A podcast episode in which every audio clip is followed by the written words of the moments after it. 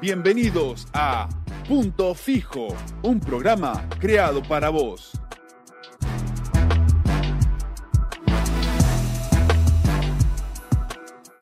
¿Cómo ha cambiado el sistema de educación, viejo? Sí. Educación. Nuestro Educación, tema- nuestro tema- tema de hoy es educación. Queremos hablar un poco de eso. Y, y también esa diferencia entre educación y aprendizaje. O educación y estudio. Mm, es medio Diferente. diferente, ¿eh? Así que estuvimos viendo. Aparte tenemos el gusto Mm. de tener un invitado especial hoy. Cuéntanos un poquito acerca de eso para la gente que nos está escuchando. Bueno, como la vez pasada, la semana pasada, el lunes pasado, había demasiado que hablar sobre la niñez y la adolescencia. mucho. demasiado. Y como dijo Junior Quedó acá, tela por cortar. todavía. quedó tela por cortar. Entonces necesitamos explayarnos un poco más. Exacto. Y necesitamos también alguien que sepa más sobre el tema. Alguien que trabaja con niños, alguien que trabaja con adolescentes y que lo viene haciendo durante años. Y aparte tiene como esa experiencia de decir qué es lo que se le provoca a él escuchar eh, situaciones que viven las personas y cómo él aporta a eso, ¿no es cierto? También- Eso no, no, no es solamente el estudio, sino la práctica. La vida, Exacto, y no es decir, vida bueno, diaria. yo viví esto, que como dijimos en el tema pasado, todos hemos vivido situaciones, todos vivimos experiencias, pero uno lo resuelve, uno lo logra superar, digamos, quedan cosas, pero se siguen superando.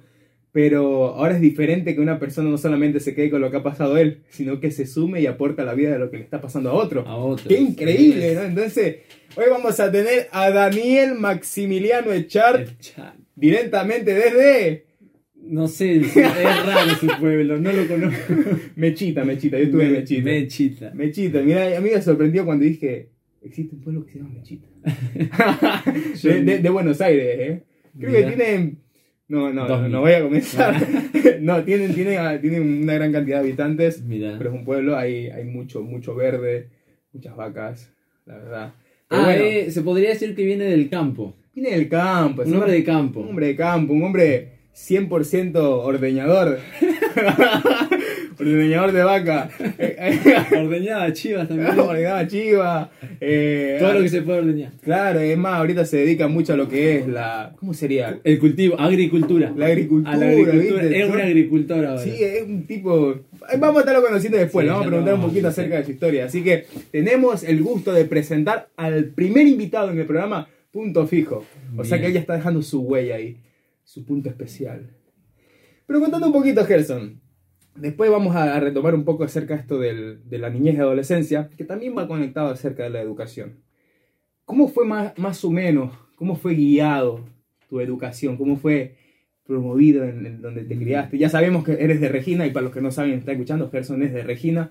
Pero ¿cómo fue? ¿Cómo fue tu educación? Bueno, gracias a Dios no fue como la de mis antecesores, ah, la de mis papás o la gente mayor que yo, porque me contaban historias y, no me daban ganas, de- en este punto, desde mi punto de vista, no me daban ganas de estudiar. Si me, si me equivocaba y me daban un reglazo en la mano, no me daban ganas. Eh, pero mi educación fue en una escuela, como les contaba, en la chacra. Yo me crié hasta los 13 años, nací y has- y hasta los 13 viví en las chacras allá en Regina, en Río Negro. Con las vaquitas, las gallinitas Es como así, y los cuises. y los juices.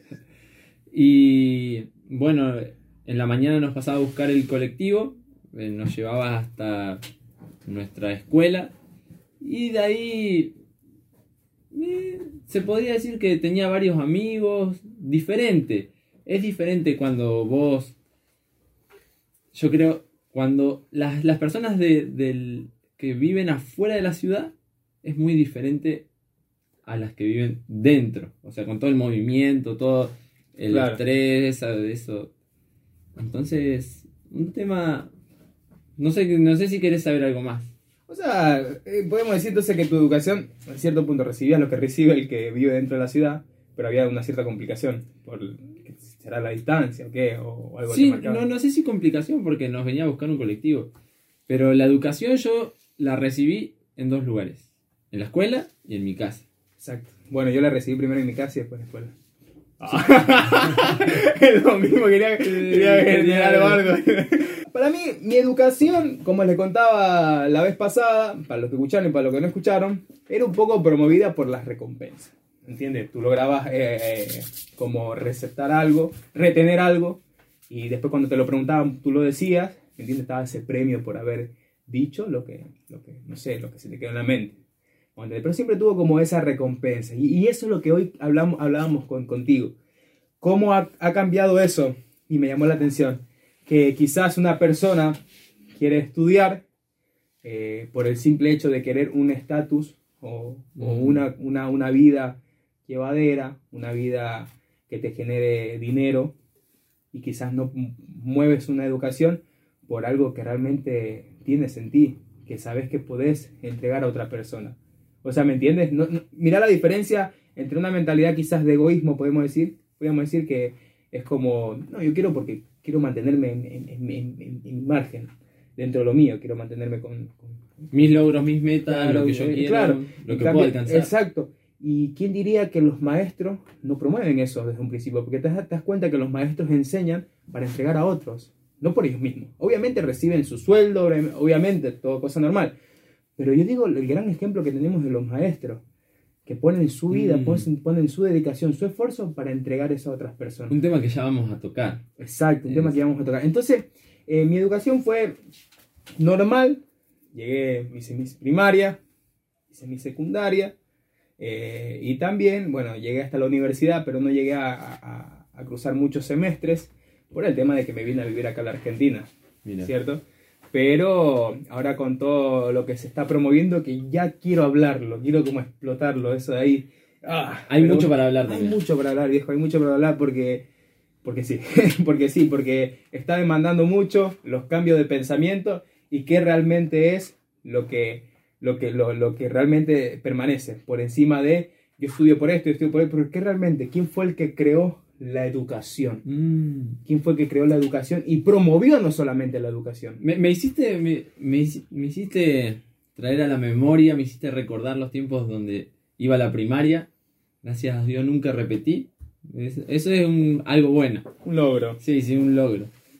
Eh, pero esto de, de que una vez, mirá la historia, te cuento una historia, una anécdota. Eh, Con respecto a la educación. La... Me levanto, era invierno, estaba oscuro. Y despierto a mi mamá y nos empezamos a cambiar. Mi papá para eso no estaba, él traba- estaba trabajando en otra chacra porque tenía que cuidar las plantas. Cuises. No, no, la- las plantas para que no los, las, las queme la helada.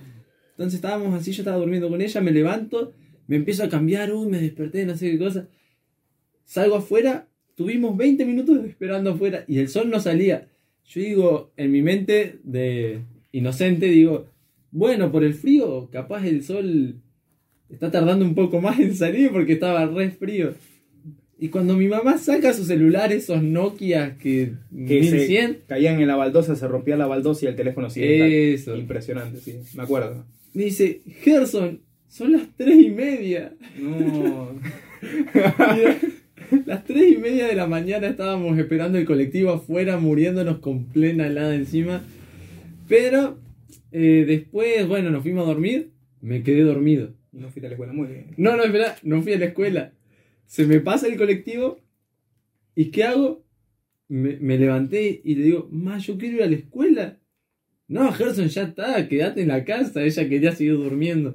No, yo quiero ir a la escuela. Y me largué a llorar. ¿Por quién querías ir a la escuela? No, por nadie, por nadie. Me encantaba estudiar. ¡Ah, va! ¡Vamos! Aunque no lo crean, ¡Qué me, increíble que me, me encantaba, me gustaba, me gustaba estar en la escuela, compartir con mis amigos. No me llevaba mal con nadie. Sí estaban esas personas así que capaz bardean o... Claro. Lo normal. Eh, y mi mamá se enojó tanto conmigo, pero me hiciste acordar a eso, que tiene que ver mucho con la escuela, el, esto de, de ser educado, cómo nos... que aún puede... Es, es muy diferente la educación en tu casa que la educación en una escuela. Y ahí entra la pregunta también en de, de decir, ¿cuál es la que tiene más valor? ¿Qué educación tiene? ¿La que recibís en tu casa o la que recibís en la escuela? Porque yo creo que abarcan dos puntos de vista muy diferentes. Un maestro a tu papá. Muy bien, exacto. Entonces, a eso es lo que vamos en el tema este de la educación y el estudio. ¿Cierto? El estudio Sí, es, la, es la capacidad de desarrollar cosas intelectuales de una persona cuando la educación es como eso, y, y se me había olvidado, lo tenía como era, de dónde nacía la palabra, que era como eso mismo, el, el- el aprendizaje, o sea, el desarrollo, quizás la, la raíz de la palabra, si más no recuerdo, creo que viene directamente desde la casa primero, la educación, ¿vamos a entender? Mira. Y ahí ya hay una gran diferencia entre estudios, es cierto que desarrolla en ti algo, algo, algo que tú dices, bueno, el, el estar haciéndolo consecutivamente va desarrollando algo en ti, vamos a entender. Eh, quizás, no sé, yo en un ejemplo voy a poner, una persona que, que comienza a estudiar medicina, una persona que comienza a estudiar medicina, al principio, no sé, te- le tenía asco a, a ver sangre, pero el hecho de que comenzó a practicar más, a practicar más, a practicar más, se le desarrollaron capacidades que ya no le provocan eso. ¿Vamos a entender? Entonces cambió, cambió ese sentido. ¿Entiendes? Entonces ahí está la diferencia entre estudios. Como que el desarrollo, el, el- el- hecho de hacerlo consecutivamente, genera cosas en el humano que se adaptan. En cambio, la educación es algo directamente que, que- que- en el humano se- se delega, se implementa, para Ah, que haga mira, comportamiento mira, mira de largo. ¿Me- me- ¿Viste la Sí, diferencia? no es algo como que. Es algo como que se, te- se empieza tam- también a transformar en un valor. Pero espectacular. Mirá, cómo. Espectac- espectac- nos todo con la mente. Exacto, exacto. Entonces se va a desarrollar. Entonces, ¿viste la diferencia? Por eso hoy vamos a hablar eh, eh, también las diferencias. Y tenemos ejemplos de personas que son billonarias, no millonarias, billonarias, que no terminaron, digamos, el estudio. Pero son personas educadas. puede? Se puede, viejo. Hay, hay representantes. Y te voy a lanzar uno, pero después vamos a desplayarlo mal. Más, perdón. Bill Gates, el creador de Microsoft. Ahí está. Mm, Una persona no que- estudió, ¿qué me estás diciendo? No, no, una Ah. persona que, que, que a los 20 años dejó Harvard, ¿me entiendes? Entonces no se desarrolló completamente en el estudio, pero fue una persona con educación y quizás esos valores lo llevaron más a una persona que estudió hasta sus 24 años, pero simplemente no tenía educación y hasta ahí nomás. Mira, bien, está, está interesante el Está tema. muy interesante. Porque también, ¿sabes qué? Es un tema que está afectando mucho ahora, por lo menos, a Chubut, donde, donde vivimos, Puerto Exacto. Madryn. Hay demasiado que, está- hablar. claro, hay demasiado que hablar. Hay, sobre hay el demasiado tema. que hablar y también el pensar que hay mucha gente que promueve el estudio y sin saber qué decir, "Che, pero este tipo no aprende, no, no quiere aprender, o sea, no, no quiere entregar las tareas, un ejemplo, no, no quiere aprender. Pero directamente el problema no es el estudio, es la educación primero.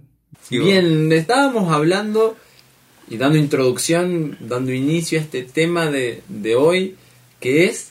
Que, ¿Cuál es el tema de hoy? La educación. La educación. Es algo muy importante. ¿Es importante? Obviamente porque hay bases sólidas en eso. Y, y además que no solamente un sistema social promueve la educación, sino de, Mm. de qué punto nace una educación. ¿Me entiendes? Algo, hay- hay- la educación es algo eterno. Mira. Parece mentira, no es algo eterno. ¿Por qué? Porque si decimos que nace de la familia, ¿quién fue que creó la familia?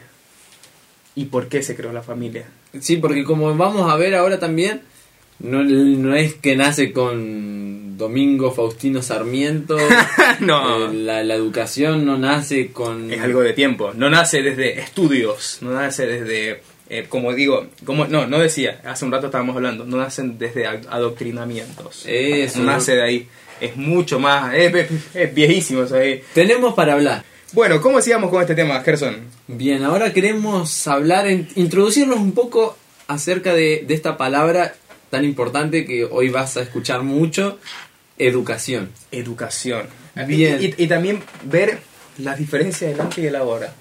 Mm, eh, qué importante Qué eso. importante es cómo va evolucionando esto, pero volvemos a decir, el tiempo puede ir pasando, las etapas pueden ir cambiando, todo el mundo puede ir girando, digamos, pero hay algo que se mantiene absoluto, no va a cambiar. Si no cambió hace 200 años atrás, 300 años atrás, ¿quién dice que va a cambiar ahora?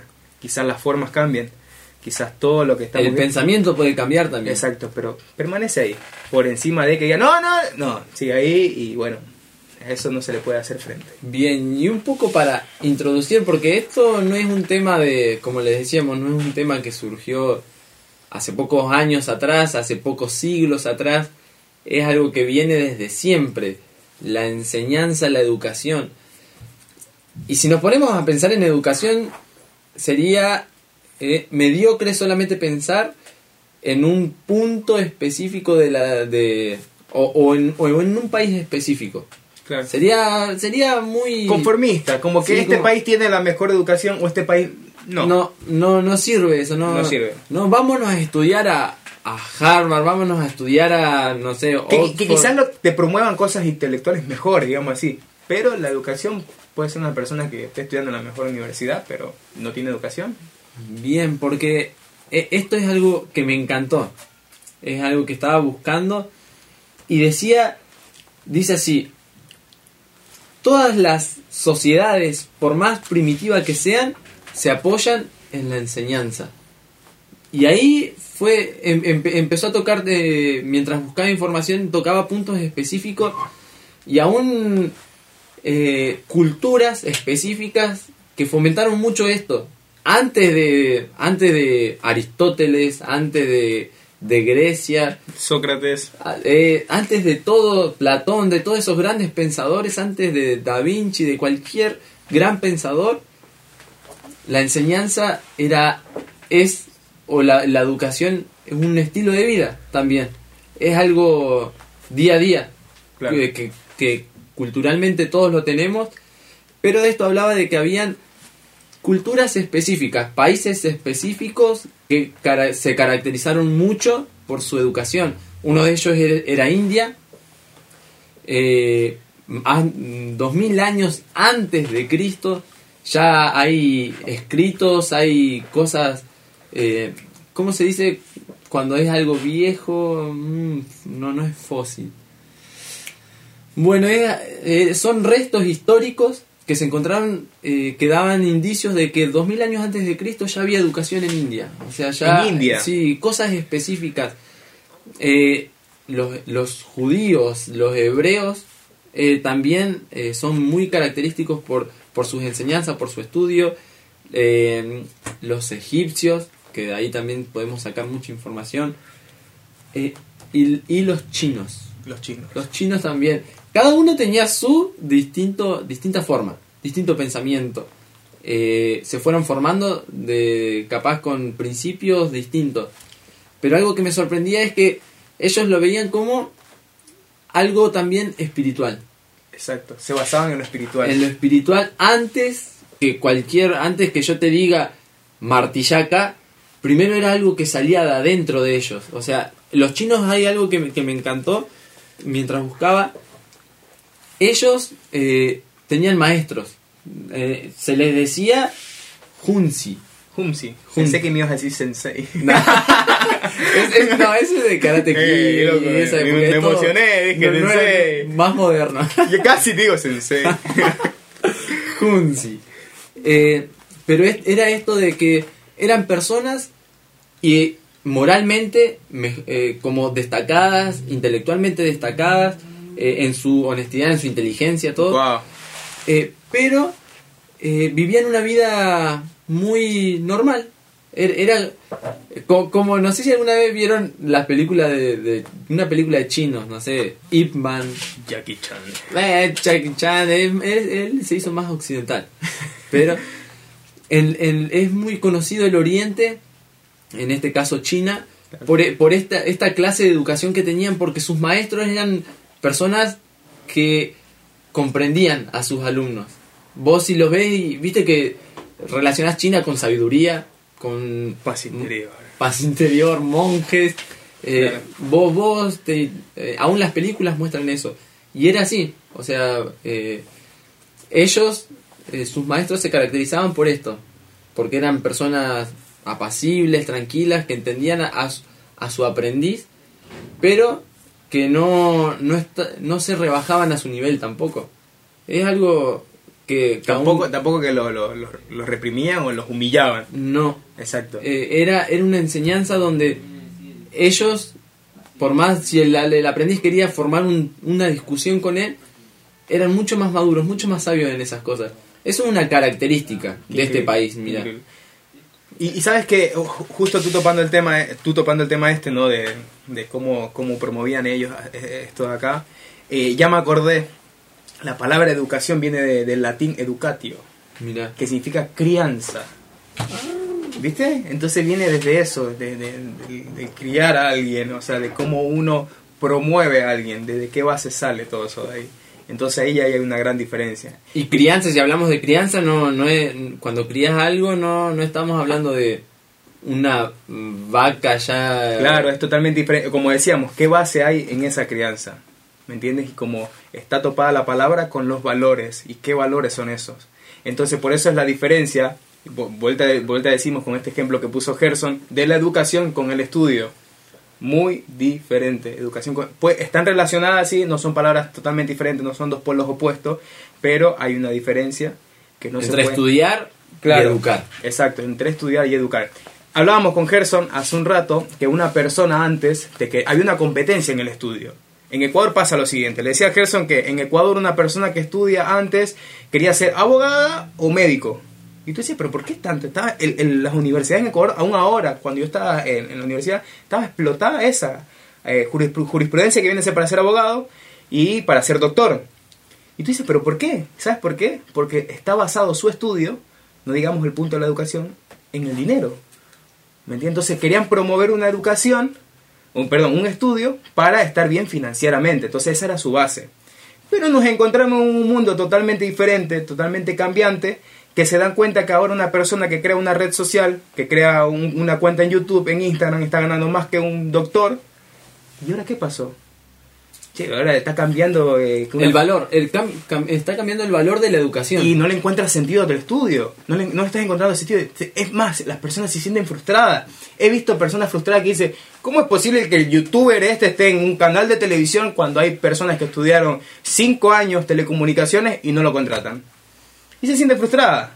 Entonces, ¿cuál fue el, cambio del valor? ¿Me entiendes? Entonces está, totalmente girando, el mundo está totalmente cambiando y la persona se siente frustrada cuando no le da interés a eso, a la educación como al estudio. Y aún esto de, de cambiar el, el peso del estudio.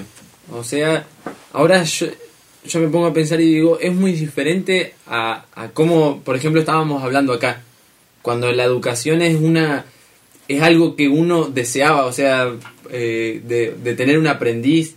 Ahora vos ves un, un, no sé, alguien que se someta a alguien, un, un nenito que le haga caso a su profesor porque quiere aprender de verdad, son prodigios, o sea, son nenes que un maestro está deseando tener, o sea, Exacto. porque ahora nadie te quiere escuchar. O sea, veo, veo esto de decir, hay un maestro, hay alguien que está dispuesto a enseñarte, pero el discípulo, el aprendiz, eh, no...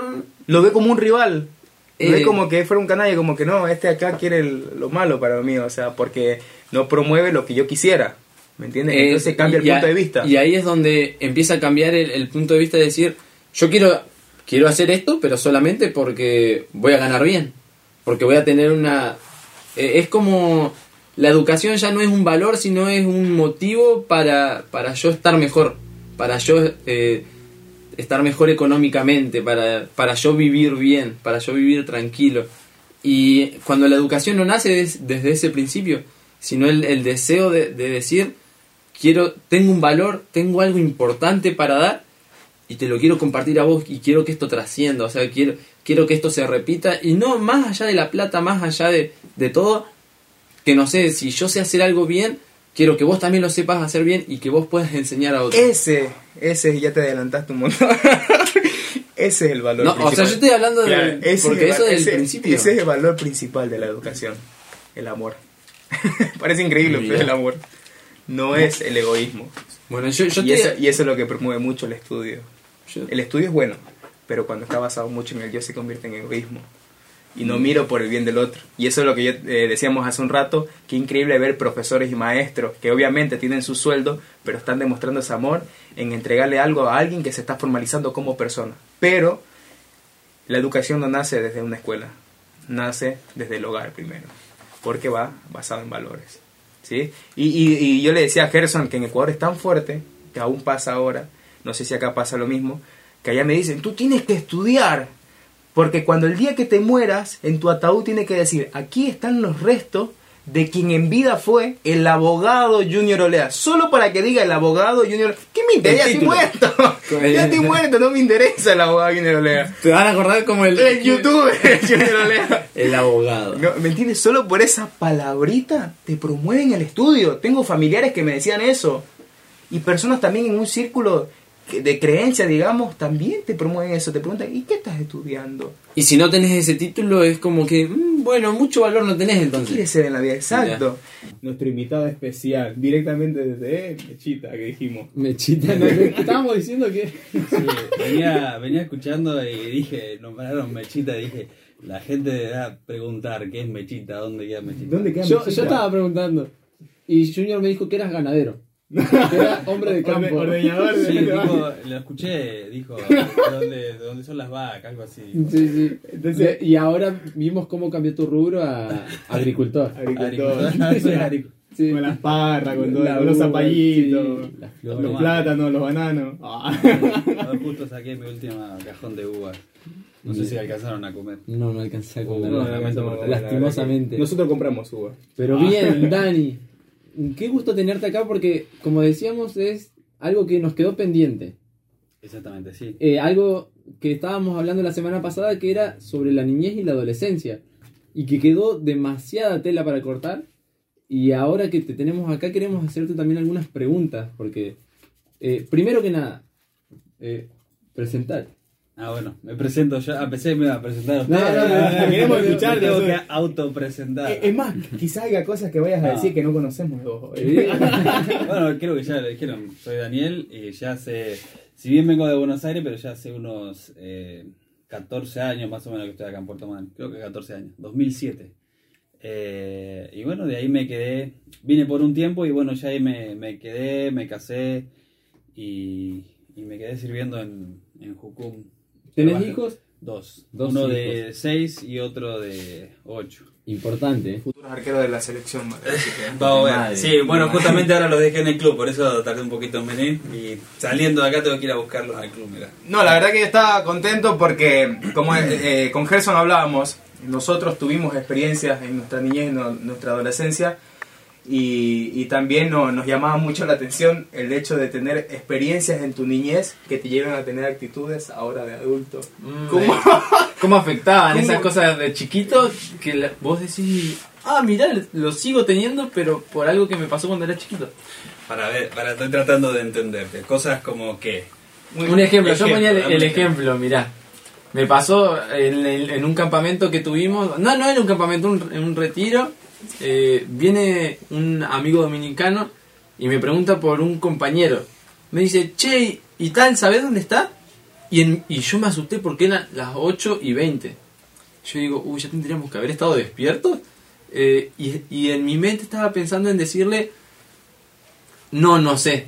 No sé dónde está. Yo sabía que estaba en la carpa porque era- eh, recién salía de la carpa yo y él habíamos dormido juntos ahí. Y, y yo digo, eh, no me va a retar porque es tarde. Entonces yo eh, en mi mente pensé en decir, no sé. Y después digo, no, es mentira. Y yo le dije, sí, está en la carpa. Y... Ah, bueno, se terminó todo. Pero en mi mente yo imaginé todo eso. Y cuando me puse, salí caminando y digo, qué loco. Ahí me di cuenta que eso era, eso es algo que yo traigo desde chiquito. Porque eh, desde chiquito era como, eh, Gerson hacía algo y Gerson lo retaban. Gerson hacía aquello y lo retaban. El pórtate bien. Eso, eh, no, no haga esto, no, no haga. Era como que, buena, todo lo que hago está mal. En- entonces, en un momento empecé a responder lo que la gente quería escuchar. Mm. Para que no me reten, porque ya estaba cansado de que me reten, entonces respondo lo que pienso que es correcto o lo que pienso que, que me haría zafar de una discusión o de un reto, entonces lo respondo. Yo digo, mira, eso de que viví desde chiquito, lo, arras- lo, tengo, lo vengo arrastrando hasta acá, hasta hoy, que tengo 23 años. Ese es el ejemplo, o sea, Sí, creo que estoy, te estoy entendiendo un poquito. A ver, estoy pensando, cosas de que, de niño. No sé, creo que más lo que puede ser, en cuanto a niños, puede ser la picardía. mm, No sé, eh, si bien por ahí a veces me, me consideran una persona, podemos decir una persona seria, una persona, pero siempre me gustó ser bromista, ¿entendés? E- Es algo eh, que, que me ha quedado, ¿entendés? Eh, y, y creo que es algo de que, me, que me gusta hacer cierta forma en cuanto a la niñez, no, no es algo, ¿viste? Hay cosas que vos decís cuando sos grande, bueno, pucha, esto lo tengo desde que era chiquito, no me gustaría tenerlo ahora. Pero, por ejemplo, en cuanto a la picardía, creo que está, está va, a mí me, es una de las cosas que puede, puede ser que me, que me gusta. Fue alguien serio pero bromista, ¿no? Pero otra de las cosas que estaba pensando ahora es como que un poquito parecido a lo tuyo. Siempre fue, fui el nene, el nene bueno. Nene bueno. Sí, en- tanto en mi casa, en el colegio, en, en dentro de la iglesia, incluso en, en la secundaria mismo, siempre fue el, el chico bueno, el que no hacía nada malo. El correcto. El, el correcto, el que... El ejemplo. El ejemplo. Eh, No, no tanto en el estudio, porque en el estudio no me fue muy bien, pero siempre fue el chico bueno, el chico obediente, el que le podías pedir un favor eh, y lo hacía. Y hasta el día de hoy, no digo que, bueno, soy una pantalla, ¿no? Pero es como que, no sé, me piden un favor y, y tengo esa actitud de, de, de servicio, esa, esa actitud de... Alguien bueno, disponible. Claro, alguien disponible. Ah. Pero creo que eso es una de las cosas que, que me gustan también. No tengo problema cuando me piden un favor en decir no. Como siempre tuve esa actitud y siempre es algo de chiquito. Y qué interesante porque con uno de mis hijos me pasa lo mismo, con el mayor eh, me pasa lo mismo. Eh, siempre tiene esa actitud de, de ser servicial, de pensar en el otro, incluso hasta en, en el, en el fútbol. Él puede estar jugando un partido y se cae un nene, él, él no sigue jugando, él quiere ver y atender al nene o que venga un profesor y que lo atienda, es como que tiene ese, ese, como ese corazón, ¿no? Creo que eso es una de las cosas que, que siempre fui cuando era chico y bueno, que todavía las, las tengo, me parece. Creo, no sé, ustedes pueden decir si las tengo o no las tengo. no Sí, sé. sí, pero. Es algo bueno Claro, son, son buenas, claro. Nosotros somos acá los, los feos que tenemos cosas. Cosas. Son un ejemplo. Ah, son un ejemplo. No, no, exacto. Entonces, viste, hay cosas que uno en la niñez tuvo que ahora, en, cuando uno ya es grande. bueno, yo. Me- sí, adulto, adulto, grande. 21, digamos. Aunque no tengo barba como Gerson, pero. pero que, que todavía nos siguen afectando ahorita de grande. Ya sean cosas buenas o sean cosas malas. Sí, con la, con la diferencia de que ahora uno grande las piensa más. Mm. ¿Entendés? Antes por ahí uno como era uno niño las hacía, ya sea por, por inercia, por obediencia, por quedar bien, pero ahora es como que uno las piensa más y eso creo que es muy muy diferente, ¿no? Eh, sobre todo como para cuando es hacer algo bueno, eso es lo que pienso yo, ¿no? Cuando es hacer algo bueno, como que a veces uno las, las piensa más a ver si me conviene, no me conviene, si buenísimo, me beneficia, verdad. no me beneficia. Y cuando uno es niño no está pensando en eso. Si, se, si yo recibo algún beneficio, porque cuando, vos, cuando sos niño no lo pensás. Si te dan algo, si no te dan nada, o sea, no te importa, vos lo haces con un corazón justamente, como un niño con un corazón más eh, entregado, con Te un nace corazón- hacerlo. Claro, te nace hacerlo. Y aún Eh, te, capaz te divierte hacerlo. Ahora es como. Claro, ahora no, ahora uno piensa, a ver, che, ¿y esto me beneficiará en algo? Eh, o cuál es el porcentaje que yo puedo sacar, no, no en cuanto a dinero, ¿no? Pero es como que, ¿cuál es lo que, eh, mi retribución? Uno la piensa. No, y a veces justamente uno no toma decisiones o no hace cosas justamente porque como no le benefician, entonces ahí a donde yo digo donde uno las piensa, ¿viste? Increíble. Capo. Y recién estamos comenzando. em- Recién empezamos. Pero bien. ¿Hace cuánto? Otra pregunta más. ¿Hace cuánto tiempo Me dan ya- miedo sus preguntas. No, no, no, no, la voy Me a, miedo. voy a tratar de formularla. No, bien. dale, dale. ¿Hace cuánto tiempo ya trabajás eh, con niños y adolescentes? Este va a ser el quinto año, creo. Cinco años ya que venís trabajando constantemente durante todo el año. Sí, va. eh, una etapa fue, creo que fue mucho antes, que- pero que fue como un par de meses, que, que era cuando vivía en Buenos Aires, que trabajaba en un hogar de niños. Creo que ahí estuve como un año más o menos. Y después cuando acá en Madrid, creo que empecé en 2017. Que empecé, claro, todos los... Por eso digo cinco años, porque fue una etapa y después arranqué de vuelta en 2017. Como dividida en partes. Dividida en partes. Bien. Pero bueno, una vez que, por ejemplo, que arranqué en 2007, ya ahí ya no paré. Ahí sí ya nos, nos dedicamos tanto yo con, con mi esposa, con el grupo, a trabajar en todo lo que es niños. Eh, mi pregunta es, espera, de que me responda esto. ¿Qué pasó, viejo? ¿Qué pasó? ¿Con ¿Qué qué? pasó? ¿Qué pasó con la adolescencia? Vuelta a decir vos como... ah, Bueno, yo tengo 21. Ponle que hace 7 años atrás yo era un adolescente. 7, 8 años. Antes. Antes. Ahora antes. podemos decir tener 21 y sos adolescente todavía. No, eh, no, ¿cómo no, lo digo por, no lo digo por vos, sino como justamente me pienso que, no sé, como que la gente está madurando más tarde, entonces Entonces va bien la pregunta, vamos bien. Bien. Vamos bien. ¿Qué pasó? ¿Qué pasó? Mira, antes un adolescente, te voy a poner con un ejemplo. Un ejemplo, Con, casitas prácticas. Antes un adolescente te pensaba, no sé, mamá, quiero que me compres un Jenga, no sé, un Monopoly, unas cartas del uno para jugar. Te pensaba a 13, 12 años. que Ese era como Un lo que te encantaba. ¿Me entiendes? Un Lego, algo así. No sé, te gustaban esas cosas, de verdad. Lo veía en la tele y lo quería. Lo querías, ¿me entiendes? Entonces, a- a- 15 a- no, todas esas cosas, tú lo querías. ¿Y qué pasó ahora con la adolescencia? Ahora, ahora. Yo le ponía un ejemplo a Gerson, hace dos semanas ya van a ser, que yo estaba en una plaza y habían chicos, sin exagerarte, tú lo ves y dices, estos tipos tienen 13 años, 12 años. Estaban abrazados, un chico con una chica, y el chico directamente la estaba besando y la estaba manoseando toda la chica. Yo dije, ¿qué pasó? Esa fue mi pregunta. ¿Qué pasó con la adolescencia?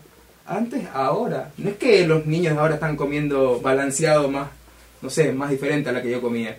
Pero ¿qué pasó? Para vos, ¿qué, qué fue lo que influenció a ese cambio de pensamiento y actitudes? Es que creo que de cierta forma todas las cosas influencian. Primeramente, el, ahora, hoy en día, los medios de comunicación, la tecnología, creo que eso está afectando demasiado. Antes, un chico de 13, 14 años, de cierta forma, todavía era como un niño. o sea, Sí. Y ahora es como que, de cierta forma, justamente lo que digo, ¿no? En los medios de comunicación, la tecnología, aún incluso el sistema de educación, es como que los, los están despertando como antes de tiempo, eso es lo que pienso yo, como que despiertan cosas en, tanto en los niños como en los adolescentes, cosas que no son para su Tiempo. eh, para su tiempo, para su etapa. Entonces por eso después ya llegan a los 20 años y ya piensan que son readultos cuando te falta un montón de, de cosas por vivir, ¿no? Pero creo que ese es el punto. Eh, lo que decías vos, antes de 13, 14 años, estabas pensando en jugar a la bolita, 12 años, estabas sí. pensando en jugar a la pelota, y ahora no, ahora estás pensando ya 12 años en tu novia, en tu novio, eh, como cosas que, que nada que ver, están teniendo como otras experiencias, ¿no? Pero justamente el mismo sistema es como que te empuja. Y eso creo que es lo que, lo que está pasando. Pero también a la vez creo tiene que ver primeramente con el entorno familiar que vive un, un chico, ¿no? Eh, tiene que ver con la educación que uno le da. El otro día estaba justamente con un, un papá, compañero de mi nene de, fútbol, y fuimos a la, a la casa a compartir, y él me explica, por ejemplo, mi nene dice, no, no juega a PlayStation, y tiene la misma que, que mi hijo, que Jere. Eh, no, no, juega como otras cosas, le gusta jugar al ajedrez, le gusta leer, dice, se la pasa tiempo leyendo, dice, en la casa, ves la casa grande, pero tenemos un solo televisor, dice, y no es una gente que tiene un mal pasar, sino que tiene un mal pasar, los dos, los dos padres trabajan, pero dice, porque creemos que tiene que ver desde la casa la educación, ¿no? El hecho de, de compartir justamente, ¿qué está pasando?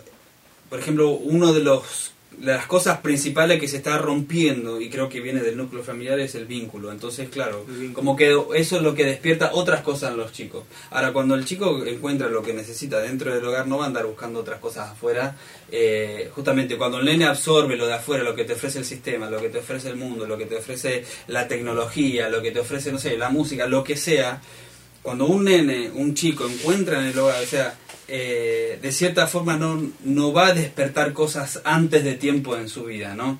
Entonces creo que eso lo que está haciendo que los adolescentes hoy en día vivan cosas que no tienen que estar viendo. Ahora, el, el mismo sistema, el la misma educación como que está empujando eh, para llevarlos a vivir cosas que no tenían que estar viviendo, no sé, eso es lo que, lo que pienso. ¿Te ha tocado trabajar con niños, adolescentes que ya decís 12 años, pero decís, ucha, qué lástima está viviendo la vida de un Adulto, adulto? sí. ¿Te ha tocado? Y, y, y paralela, ¿no? Chicos de 13, 14 años que vos ves que está viviendo como un adulto y 13, 14 años que vos ves es, es re infantil. ¿Entendés? Se siente un niño todavía. Y por un lado, a uno a ese lo tratan como, oh, no puede ser tan chiquilín.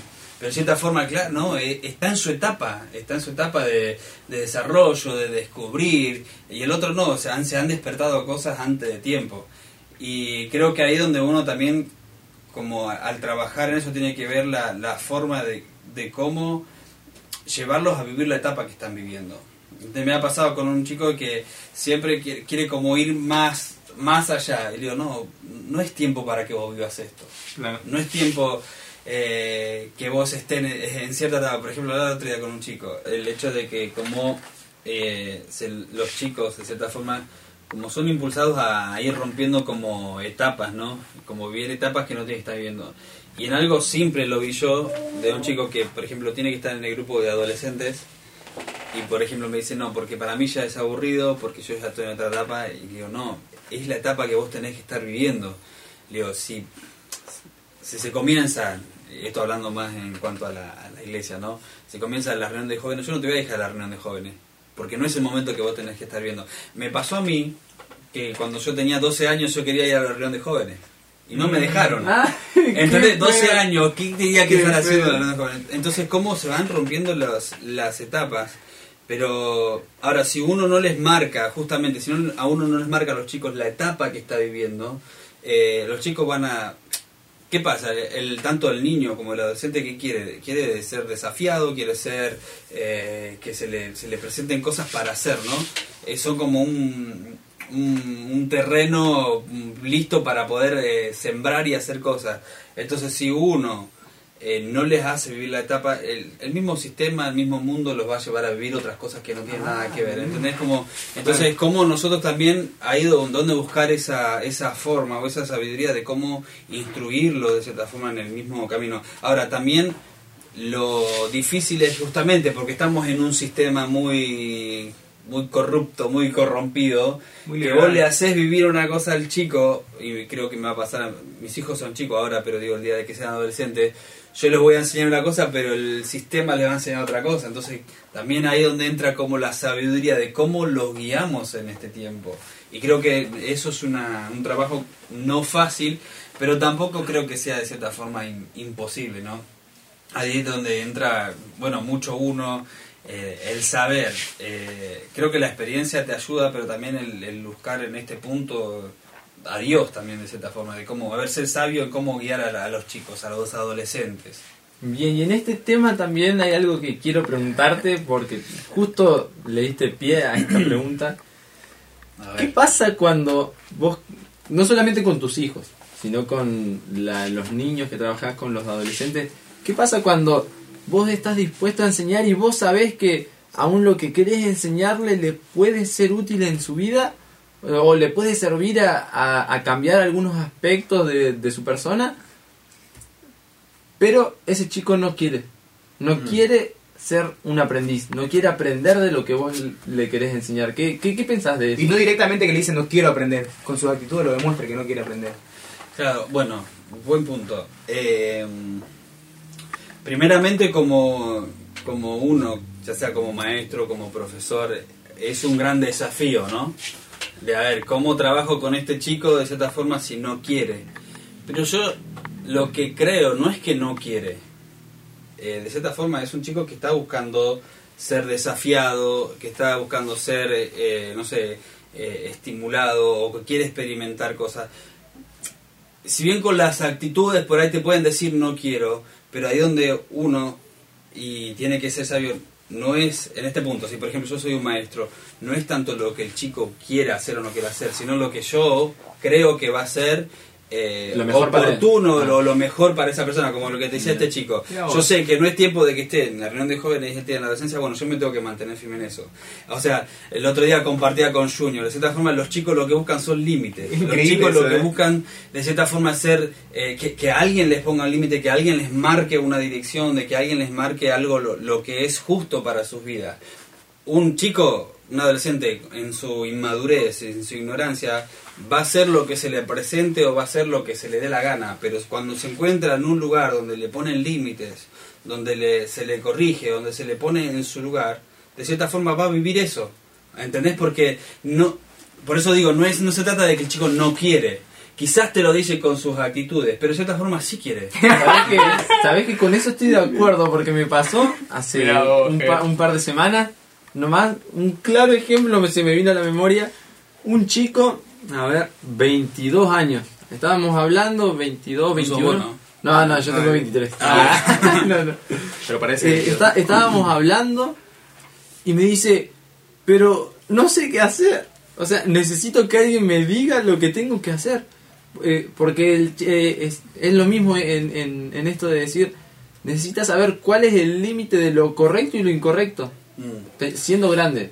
Bueno, a lo que a lo que vos estás diciendo me parece interesante el hecho de un chico de 22 años que diga no sé qué hacer. Y ahí es donde entra también el- la educación que haya tenido. Eh, y ahí creo que también la- el- el- nosotros como adultos o como padres ser sabios en cómo los educamos. Porque si vos a un nene de chiquito le, das todo o le haces todo, no, no permitís que se desarrolle, no permitís que experimente, no, permite, no permitís que tome decisiones propias, ¿entendés?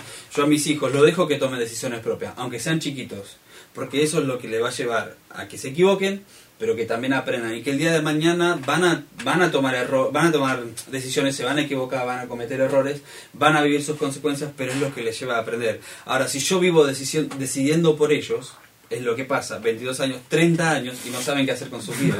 Entonces, entonces ¿cómo nosotros los enseñamos, les enseñamos a que ellos aprendan a tomar decisiones? Ahora, lo que está haciendo este, este sistema es que los chicos no decidan por sí mismos. Si bien se está hablando de la libertad, de que de mi propia decisión, no, no se está decidiendo por ellos mismos, se le está, como de cierta forma, metiendo en la cabeza lo que se les quiere meter, lo Manipulando, que manipulando, eh, metiéndoles ideologías y no deciden por ellos mismos, ¿entendés? Te das cuenta que van camino todos en el mismo lugar y no están sabiendo tomar sus propias decisiones.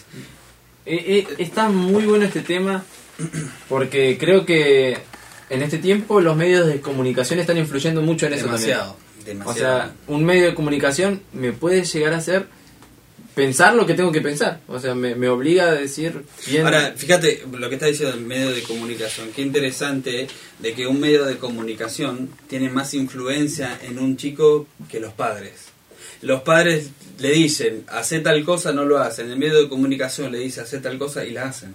¿Entendés? Pero ahí donde Mucha también verdad. entra otro punto, el tema del, de la relación en la familia, el, tema del vínculo, que es algo tan eh, tan importante. Ahora, si yo tengo un buen vínculo con mi hijo, yo sé que lo que pueda ver, lo que otras personas le puedan decir, no lo, si bien lo puede llegar a considerar, pero va a venir a mí, a la fuente, ¿entendés? Porque yo he formado un vínculo de relación, de confianza, donde ellos puedan, para tomar cierta decisión, van a consultarme. Pero lo que pasa es eso, o sea, los medios de medios de comunicación saben muy bien de qué forma influenciar a los niños, a los adolescentes, la educación sabe muy bien cómo influenciar a los chicos.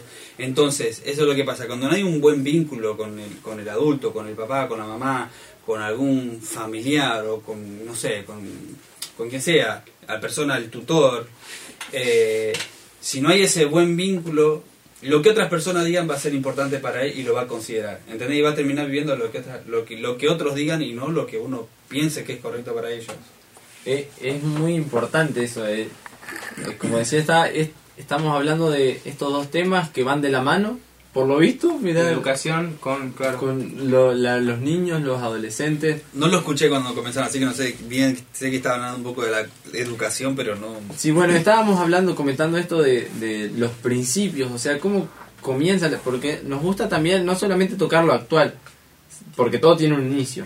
Todo empezó en algún momento o aún eh, lo, lo tangible o lo, lo más lo más veraz es lo que se acerca a la época. O sea, no un ejemplo, a ver. Eh, lo- los escritos de, de Da Vinci de ahora no es lo mismo a que lo escriba una persona que tenía tres años de diferencia con Da Vinci y que estuvo más cerca de ese tiempo. O sea, ¿cuál vas a considerar más? ¿Alguien que escribe ahora sobre Da Vinci o alguien que escribió tres años después de que él murió? Mm. O sea, es, es- es más...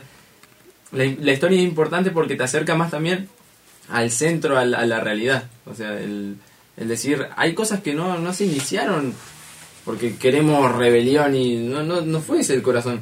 La educación en este caso.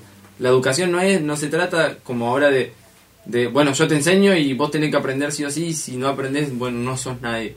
No nació en ese corazón.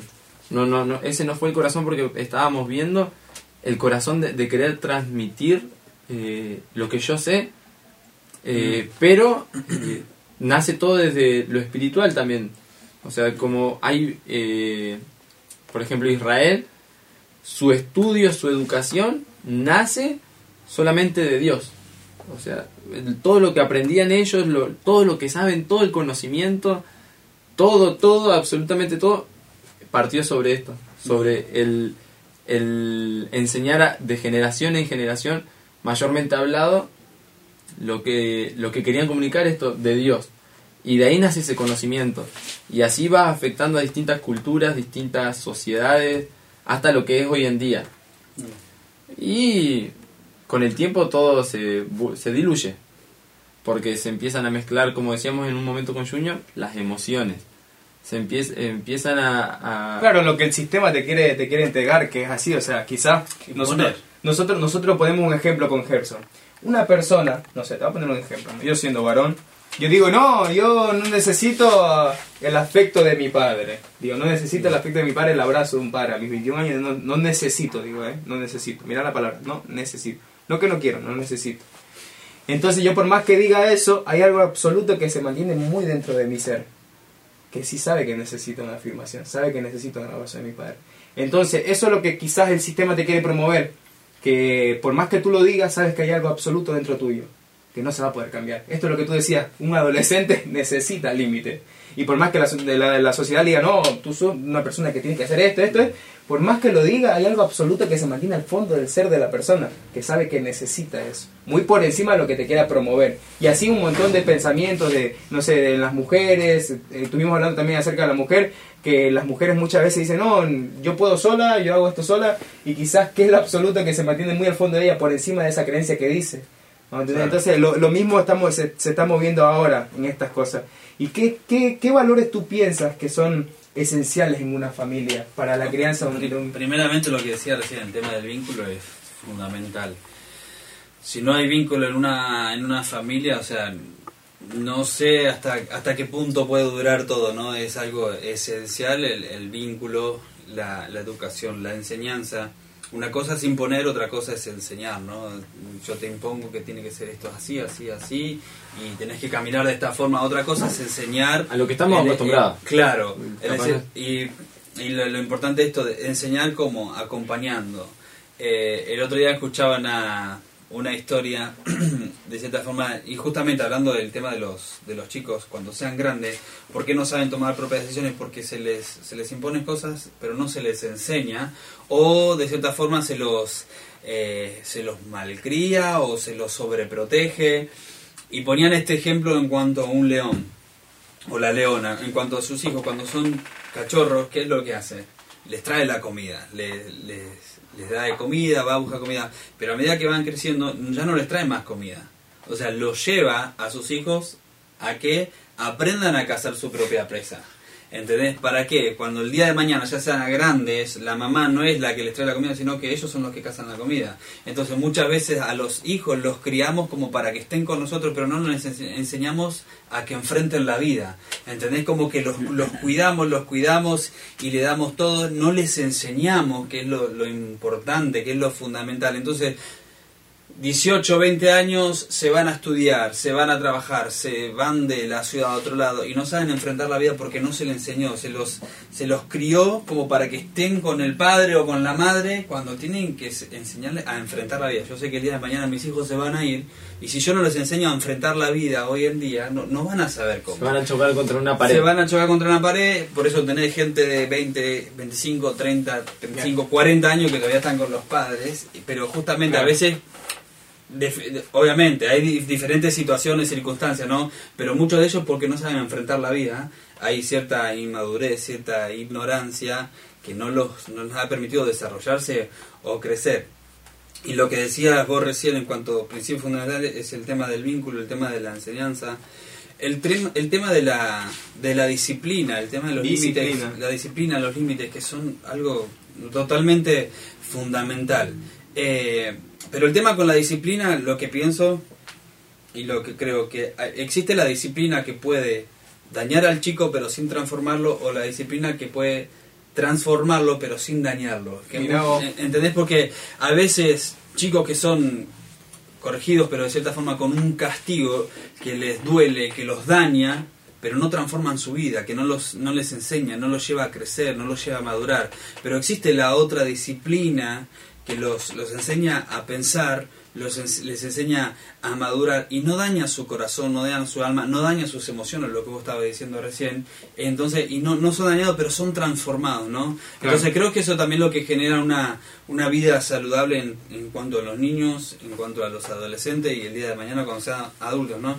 Pero para mí lo- la base fundamental es el vínculo, es el amor también, el amor mutuo, el amor en, en- en la familia. Eso es algo de que también nosotros como, como familia, tanto yo con mi esposa y nuestros hijos, tratamos de buscar siempre el tema de vínculo, el tema del acuerdo, el tema de, de las charlas, de, de fomentar la, la comunicación, que es lo que eh, son cosas que se han perdido, que se están perdiendo y si uno no, no sabe cómo rescatarlas se, se van a, a diluir, ¿no? Entonces son cosas que tenemos que, de cierta forma, eh, hacer un gran énfasis nosotros eh, tanto en la familia, pero también co- con los demás, ¿no? Cómo multiplicar eso, cómo fomentar a otras familias, a otras personas la comunicación, hacer tanto énfasis en la comunicación, porque es lo que se está perdiendo, hacer énfasis en el vínculo, porque es lo que se está perdiendo. Comunicación y vínculo. Bien. El, con, dentro de todo, con los niños, los adolescentes, está bueno ese trabajo, ¿no? Yo no trabajaría. Yo no tra- Está bueno, pero. Eh, Apoyo tu. Apoyo, tomá mi no, granito- tenés que tener tomá mi cierta granito de arena. Bien. de afuera lo, uno lo puede ver y dice es interesante, pero para mí si uno no tiene carga o pasiones, no, no sería porque una de las cosas que vos recién decías, el hecho de que los chicos no quieran, es porque te desafían, te desafían demasiado, tanto niños como adolescentes. Claro. eh, y más eh, con todos los eh, las leyes o los derechos que se levantan ahora es para como ir en contra de la autoridad ¿entendés? Mm. Es ir en contra de la autoridad entonces claro ven a un maestro ven a un padre ven a un pastor ven a un policía o sea eh, ya el hecho de que sean autoridad es como que ya genera como cierta rebelión Rechazo, en un ¿no? chico cierto rechazo no Claro. entonces como eh, para mí, para trabajar con niños, adolescentes o con educación, tenés que tener como cierta cierta carga, cierta pasión porque te desafían. Es verdad. Paciencia, Mm. mucha, demasiada paciencia. Demasiado, eh, ¿no? Gracias a Dios, yo, yo soy una, creo que soy una persona paciente y, y eso creo que Como es yo. una, Yo- una virtud. Yo soy paciente. Yo pude ver que eh, tratás de entender, o sea, eh, verlo, ves el panorama amplio, porque uno capaz quiere reaccionar con una cachetada. O sea, Sí, no, porque es verdad. Ahora, eso no quita de que a mí tampoco no me haya pasado, pero ahí es donde entra la, la, la paciencia, la, la misericordia, como decís vos, eh, saber entender el, el cuadro completo y también de que, sí, está bien, son todos eh, adolescentes en este caso, ponele. Adolescentes que todos están viendo diferentes situaciones. Están todos en la misma etapa, pero todos con diferentes situaciones. Entonces, ahí es donde vos también tenés que saber cómo tratas con este chico, cómo tratas con No, este chico, cómo un con trabajo. otra persona. ¿Entendés? Y ahí es donde sí, bueno, ¿cómo, ¿cómo hago? Pues no podés tratarlo a todos por igual. No podés enseñarle a todos de la misma forma. Podés dar una charla, una clase, una enseñanza. capaz un tema puede, algo. sí puede ser específico. Sí, pero Mm. después, en, en cuanto al trato, es Mm. un, un trato con cada uno. ¿entendés? Y creo que también... Ahora cierta forma- entiendo todo, ¿eh? Pero bueno, hemos estado topando este tema hoy acerca de la niñez y adolescencia con alguien que lo vive desde cerca, alguien que lo experimenta, se puede decir, toda, Toda la la semana, semana. toda la semana, con temas fuertes, eh, también con temas que, que lo, lo estaba topando, pongamos ahorita, tengo un ejemplo que voy a poner en un rato y quiero hacer una pregunta. Eh, La última que yo voy a hacer, eso también va a ser la suya. Dani, tú estabas hablando acerca de un extremo de las personas que no saben cómo tomar decisiones porque en su niñez se los protegió mucho y no se los promovió al chico a que tome decisiones, ¿cierto? Entonces ya cuando tienen 22 años no sé qué hacer. O quizás tienen 23 años, les gusta a alguien y después cuando se ponen en la relación con la persona, después no saben cómo resolver temas puntuales de acerca de una relación porque involucran más cosas. Ese es un extremo, pero ahora te voy a poner otro ejemplo. Supongamos que Gerson acá es mi papá. Gerson es mi papá y él cuando era chico vivió situaciones muy fuertes con su papá también. Entonces él vivió situaciones que lo, lo, lo, lo golpeaban mucho, quizás le enseñaban eso, le, querían enseñar cosas, pero lo lastimaban a la vez que le enseñaban y no le promovían quizás solo el valor al principio, sino también como querían con algo remarcar eso. Y Gerson dijo en su mente, cuando yo tenga a mi hijo yo voy a comportarme diferente como él, que hay muchos casos así. Yo voy a ser diferente con mi hijo, no lo voy a castigar de esta manera porque conmigo fueron así. Listo, ahora Gerson me tiene a mí que soy su hijo Y ahora me ha dejado mucho terreno, me ha dejado una persona con mucha libertad. Y ahora cuando él me quiere aconsejar, me quiere decir algo a mí, yo no le permito, le pongo un freno. Y ahora él directamente no sabe cómo hacer. ¿Cómo tú aconsejarías a un papá en estos tiempos? O quizás a alguien que esté escuchando, que tiene a alguien cerca, que ve a su hijo que es totalmente rebelde, se le podría decir. Y el papá no sabe cómo hacer. ¿Me entiendes? El hijo sale, toma, toma, toma alcohol, me refiero, a, toma decisiones fuertes, que dices, no, este chico, ¿cómo hace? ¿Cómo, cómo, ¿Qué le aconsejaría? Bueno, no. Eh, partiendo primero lo que decís vos, creo que de las experiencias que uno, de uno tiene eh, en su niñez, en su adolescencia, siempre después toma ciertas decisiones no en su vida y siempre uno es tendiente a ir como eh, tratar de ser diferente no como así por ejemplo Gerson que han sido rígidos con él vas a querer ser más liberal Claro. porque no quiere que vos vivas de cierta forma lo que él ha vivido Eh, y es- eh, por un lado está bueno, pero por el otro lado es como que el mismo daño que se lo hicieron a él de una forma te lo está haciendo a vos de otra forma, ¿entendés? Está dañando de dos Claro, de formas. las dos formas está dañando. Ahora, primeramente, si tenés los hijos chicos, es la mejor etapa para poder poner límites, para poder corregir, para poder enseñar, acompañar, para poder formar esto que es el tema del vínculo, lo que decía recién, que es lo fundamental. Pero ya cuando el chico es, es adolescente es algo, eh, no te digo que es imposible, pero es algo un poco difícil porque ya el chico se ha desarrollado la capacidad de pensar, de tomar decisiones propias. Eh, pensaba en algo práctico, es un árbol que ya creció, o sea, cuando es chico vos lo podés ir guiando, pero cuando ya es más grande el árbol es difícil poder enderezarlo. ¿Entendés? Como que de cierta forma podés hacerlo, pero le van a quedar como ciertas cosas que... Lo va a lastimar más. Claro, lo va a lastimar o va a ser algo muy forzoso para poder generarlo.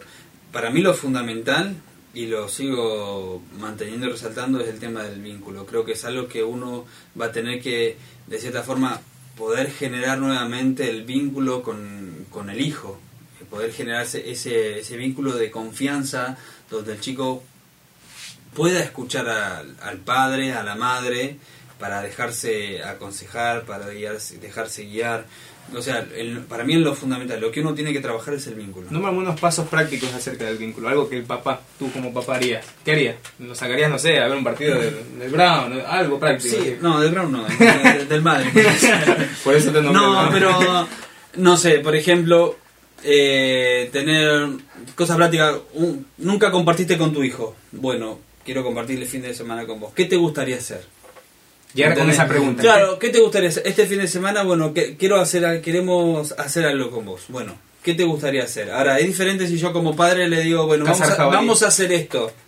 Vamos a hacer esto el fin de semana. Claro. El chico ya se va a revelar, ¿entendés? Porque yo otra vez le estoy quizás imponiendo, que- ¿entendés? Pero, Junior, ¿qué te gustaría este fin de semana hacer? No, me gustaría hacer tal cosa. Me gustaría.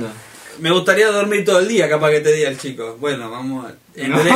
es, es- es un esfuerzo que uno tiene que hacer de cierta forma. buena esa Pero porque, ¿eh? ¿entendés? Como que va a salir de lo mismo. Capaz que el chico quiere, no sé, es irse a otra ciudad y, y como padre, oh, no, no vamos a otra ciudad. O quiere ir a, capaz que al padre no le gusta ver películas y el chico quiere ver una película. O el chico quiere salir a comer y el padre no quiere salir a comer. Como cosas, son cosas así que como uno no está acostumbrado, pero son las que quizás van a generar ese vínculo también. O no sé, creo, creo que son cosas así, ¿no? Preguntar qué es lo que el chico quiere. Tampoco es que vamos a hacer todo lo que el chico quiere, ¿entendés? Pero de qué forma poder generar ese vínculo. Hay una película muy interesante que la vi el otro día, eh, que la, si la pueden ver se llama Hoy sí. Hoy Ah, sí, bien. es nueva. No es sí, señor. De los creadores No, de es sí, Frozen. no, se llama Hoy sí. Y de cierta forma los chicos están medio como enojados porque la madre siempre ha sido como muy estricta, que no deja hacer nada, que no es divertida. Hasta que eh, hay un, un programa eh, en ese lugar que se llama Hoy sí. Entonces es un día donde los padres dicen Hoy sí. Y entonces los chicos hacen una lista de todas las cosas que quieren hacer. ¿Entendés? Mirá. No sé, y una de las cosas que quieren hacer los chicos es ir, eh, tenían en la lista, ir a, a lavar el auto, ¿viste? Donde metes el auto y que lo lava la misma máquina. Entonces, bueno, los padres lo tomaron como... Pero cuando están por entrar, los padres no pueden decir que no a nada. Entonces cuando están por entrar, ¿qué hacen? Los chicos dicen, bueno, le dan unas antiparas a los padres y para qué es esto, no, vamos a bajar los vidrios, entonces para que se meta todo el agua. Y los padres no pueden decir que no, ¿entendés? Porque si dicen que no, pierden. ¡No! ¿Entendés? Está muy buena la película, muy interesante, pero de cierta forma, como al hacer cosas que los chicos querían, que los chicos tomaban la decisión, es como de cierta forma los chicos empiezan a mirar a los padres de otra forma, ¿entendés? Como que empiezan a creer un poquito más en los padres.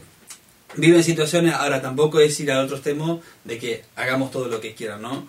Pero Siempre creo sí. que eso es lo que va a ir fomentando ese vínculo Está que se buenísimo. Es ir necesita. entendiendo el, el, el, el por qué también, o sea, no, no es que, ah, bueno, quiero esto y quiero esto y quiero Claro. esto, sino como el corazón de también querer formar un buen vínculo o re- reformar otro. Ahora, también es un punto muy interesante, por eso creo que, pues, por sobre todas las cosas, uno tiene que buscar mucha sabiduría y de parte de Dios, ¿no?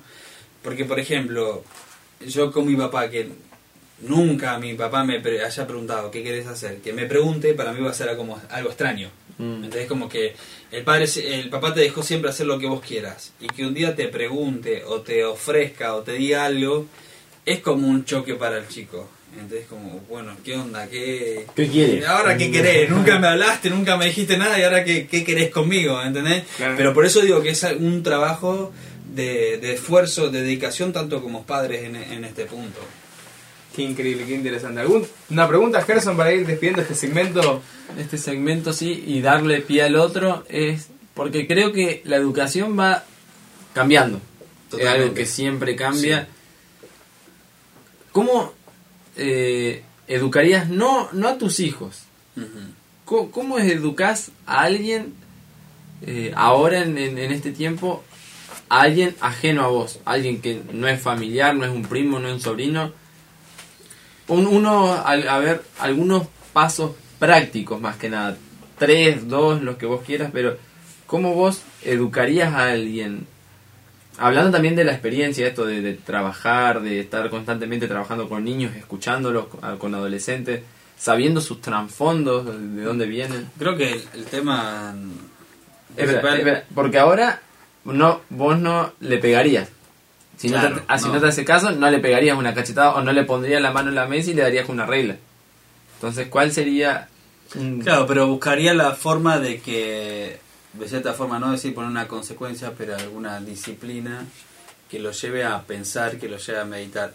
Como primer punto, trabajar la confianza con ese chico con esa persona. Es, la confianza es fundamental, porque si el chico no confía en vos o no siente que, que sos una persona de, de- donde puede confiar, donde puede abrirse, va a ser difícil. Entonces, primer punto, trabajar la confianza Confianza. el tiempo, compartir tiempo, el, el- el- tanto el charlar como el disfrutar, el, el hacer cosas, lo mismo que hablábamos recién, el tema del vínculo. En cuanto vos decís, no le pegaría, obviamente que no le pegaría porque no es mis hijos, no, no son mis hijos, no, no- pero por ejemplo, una de las cosas que hemos aprendido en cuanto a las disciplinas, por ejemplo, yo puedo entrar en un acuerdo con vos. Es como vos decís, sos el eh, con el que tengo que trabajar. Mm. Entonces, entremos en un acuerdo. Medio complicado, ¿eh? Hagamos una cosa. Yo sé que, por ejemplo, vos en esta semana tenés que, de cierta forma, demostrarme, no sé, un ejemplo, lo que sea, obediencia. Hagamos una cosa, entremos en acuerdo. Yo, de mi parte, quiero que vos seas obediente. Pero si vos no sos obediente, no sos obediente, de cierta forma vas a tener una consecuencia. Vos elegís la consecuencia. Ah, Y vos me decís, bueno, yo si no soy obediente a lo que me digas, eh, voy a estar toda la semana sin celular.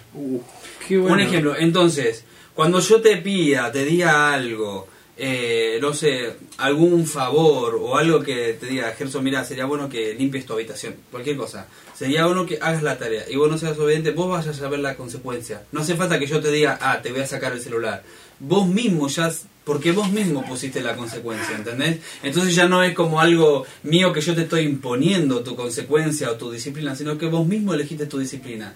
Entonces de cierta forma ahí el chico también considera, ¿no?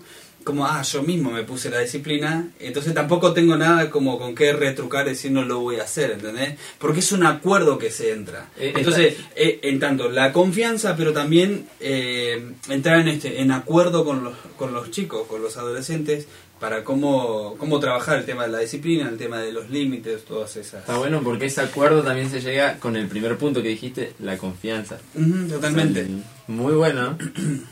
Mu- Muchísimas gracias. Muchísimas Daniel. gracias, gracias Andy por haber dado el tiempo. La verdad que estamos muy alegres de haber escuchado un montón de cosas. Yo seguiría preguntando, pero eh, Daniel tiene que irse. Eh, la verdad eh, que estuvo muy bueno. Eh, vamos, a guarda.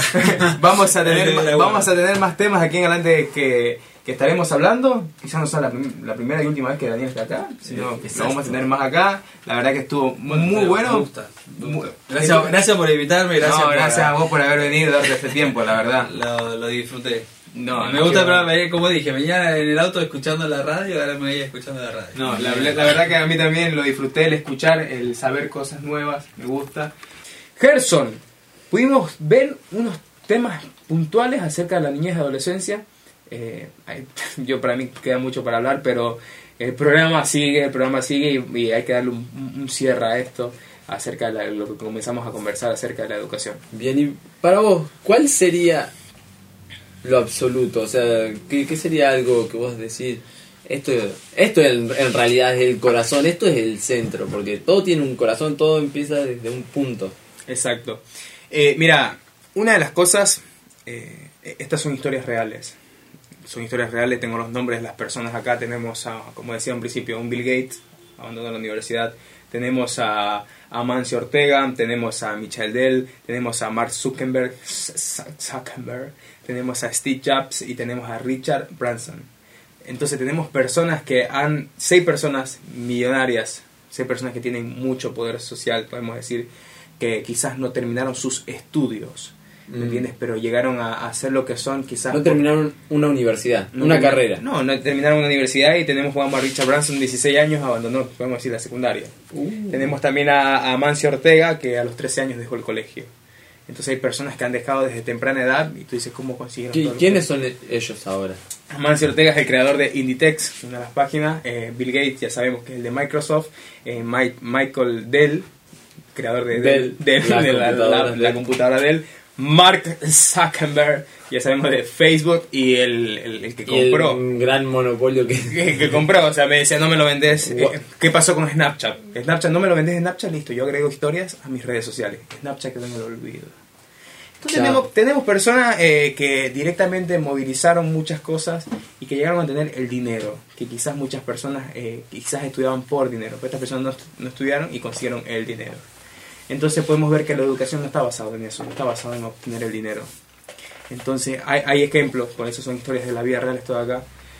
Lo absoluto en la educación vendría a ser el amor. ¿Por? ¿Por qué el amor? Porque vi- vimos el, el significado que es crianza. Y la crianza comienza directamente desde el hogar, desde la familia. ¿Y quién fue el que formalizó la familia? Vamos a tener una persona que, que promueve la educación por amor es pensando en el beneficio del otro, no solamente en el mío. Como hablaba Dani recién eh, con esto de sus hijos, que Exacto. es muchas veces pensar en lo que, bueno, a él le gusta también y renunciar un poco a lo que a mí me Exacto, gusta. por amor a otro, ¿me entiendes? qué fuerte eso. Entonces la educación viene desde tiempos. Tú me contabas la historia esto con los chinos que quizás no eran alguien que humillaban, pero eh, enseñaban a otros a, a que desarrollen sus capacidades, a que desarrollen su persona. ¿Por qué? Por amor a ellos mismos. Y, y eso no se quedaba solamente en la persona que se educaba, sino que esa persona que se educaba se lo entregaba a otro. Y era un círculo, un círculo, era algo que se iba repitiendo, repitiendo, repitiendo y que buscaba el beneficio. Algo que tenía valor también. Algo era. que tenía valor, ¿me entiendes? Que no busca la humillación del otro. No busca, hey, yo tengo esto y cuando me vaya a morir me van a poner, he aquí, muere el youtuber o el, el- abogado o el director de esto o el político tal. No, o sea, no. Hay cosas que el estudio te da, pero hay cosas absolutas que la educación se las queda. ¿Me entiendes? Entonces, para mí lo, lo absoluto y lo que se mantiene firme en- en décadas y décadas es que la educación es amor. La educación es promover a una persona a entregarle el beneficio que tú tienes y que tú te desarrollas para otra persona. Y tampoco son buenos los extremos, tocando es- eso, porque no, no, no se trata de que, bueno, todo lo que lo aprendo, lo aprendo en mi casa. O sea, sino que es bueno también esto de decir, eh, lo que aprendo, lo aprendo en de otra persona, de otra vivencia, de, de no, no solamente en mi casa, lo bueno, o sea, lo bueno es esto de saber agarrarlo lo que está en mi casa, lo bueno, lo que está en otro lado, lo bueno, porque somos buenos para tomar lo malo. Exacto. Entonces ese es el pensamiento, aún para tomar lo malo es un pensamiento egoísta, ¿viste? Porque que no me está beneficiando a mí, entonces eso no, no me conviene. Y la verdad que hay cosas para pensar en el, en el tema que tuvimos ahora eh, reciente con Dani. Y para todas las personas que llegaron recién y quizás no escucharon la charla que tuvimos desde un principio la educación, cómo ha cambiado, cómo ha cambiado, y me entiendes, se ha confundido estudio con educación, que van tomadas de la mano, vale decir, van tomadas de la mano, es como el, el amor y las actitudes van tomadas de la mano también. Pero pueden haber actitudes que no son nada que ver con amor, y uno dice, sí es amor, no es amor, es egoísmo. Y son cosas para pensar. Esto fue Punto Fijo,